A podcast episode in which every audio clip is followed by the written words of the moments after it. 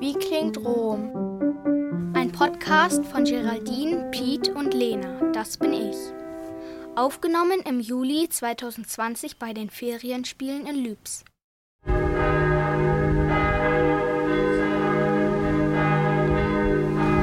Ungefähr so klingt Rom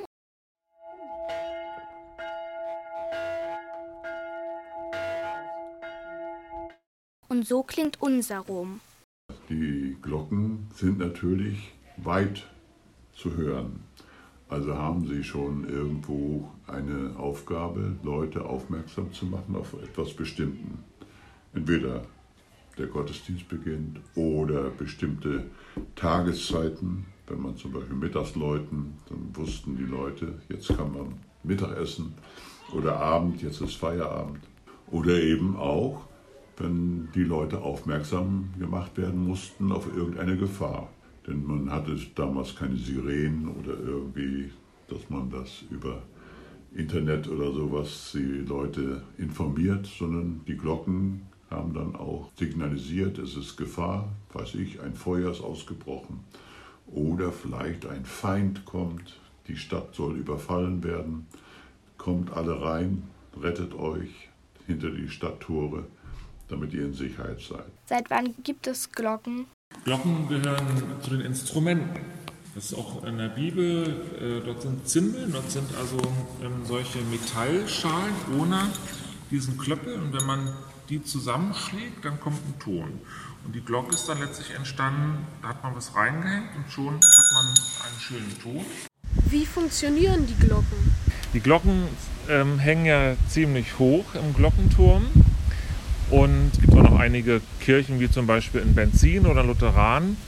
Da hängen Seile runter. Und an diesen Seilen muss man ziehen.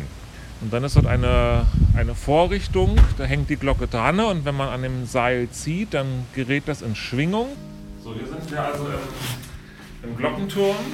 Ja, vielleicht so 30 Meter über uns hängen dann die drei Glocken. Für jede Glocke ein, ein Seil und dann musste man schon viel Kraft aufwenden, um die auch schön im gewissen Rhythmus auch klingen zu lassen. Also nicht zu viel Schwung, nicht zu wenig.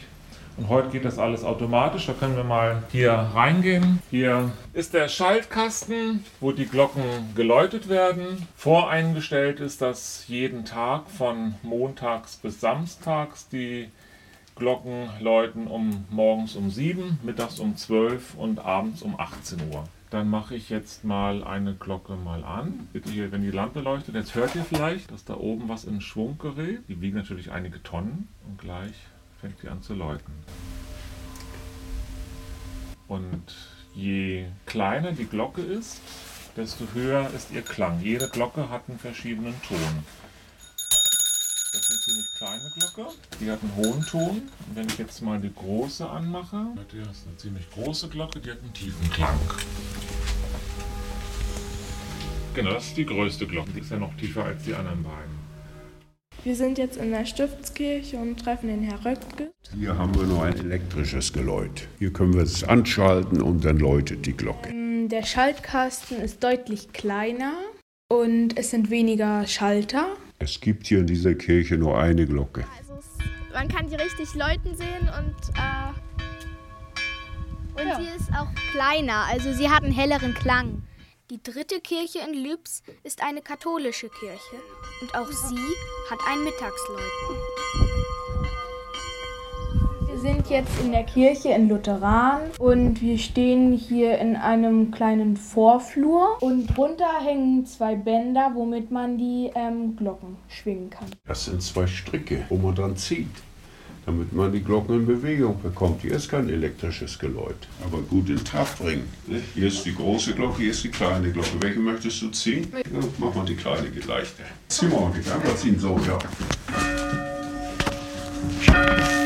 war etwas anstrengend. Am liebsten würde ich es nochmal machen.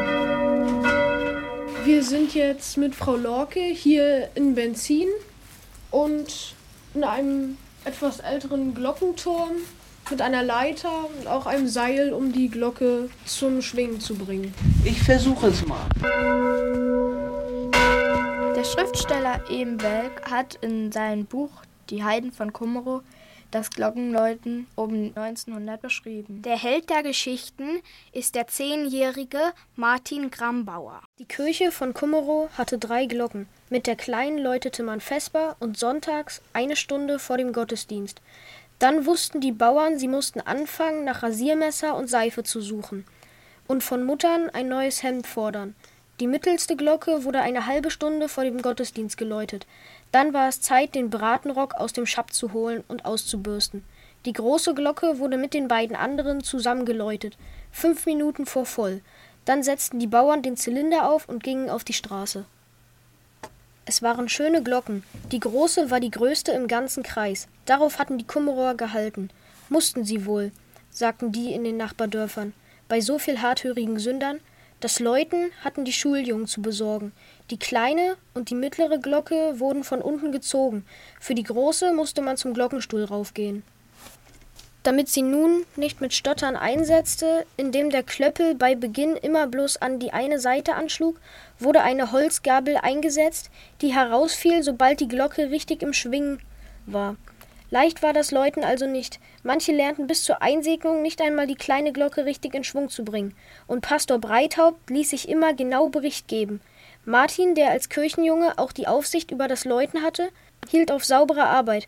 Er war wie ein Pastor überzeugt, dass der liebe Gott es unangenehm vermerkte, wenn ihm zu Ehren liederlich gearbeitet wurde. Und nicht nur der liebe Gott, denn wenn die Kummerower ihren Glocken auch profane Namen gegeben hatten, in dem die kleine der Köter hieß, die mittlere der Hammel, die große der Bulle, so waren es dennoch auch für sie heilige Dinge und für den Kirchenjungen eine Schande, vor der ganzen Gemeinde zu hören, na, Martin der Hammel hat heut aber wieder bannig dazwischen gekotzt. Deshalb ließ Martin nur die Jungs heran, die etwas von der Sache verstanden. Die anderen wurden nicht gerade als Stümper gemeldet, jedoch umso strenger erzogen. Das Können aber beruhte auf reiner Einfühlung. Konnte man es doch keinem vormachen und sagen: So, nun versuch's mal. Der Lehrling hatte lediglich, so oft geläutet wurde, als letzter mit an den Strang zu fassen. So lernte er die Technik und den Rhythmus.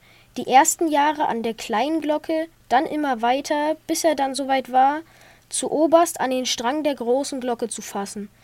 Das war ein schweres Amt, denn nun musste er es verstehen, die Glocke so lange wie er wollte in Schwingen zu halten, ohne dass die Gabel sich von dem Klöppel löste. Er musste es aber auch wieder verstehen, gleich wenn Martin loskommandierte, durch einen verstärkten Zug und einen kleinen Zislerweng den Bullen mit einfallen zu lassen, und ohne dass er dann auch nur einmal aussetzte, sie hatten damals mancherlei zu lernen, die Schuljungen. Das war unser Podcast. Gefallen. Hier am Mikro verabschieden sich Geraldine, Lena und Piet. Der Podcast wurde abgemischt im Studio zu Brok von Jay Keim.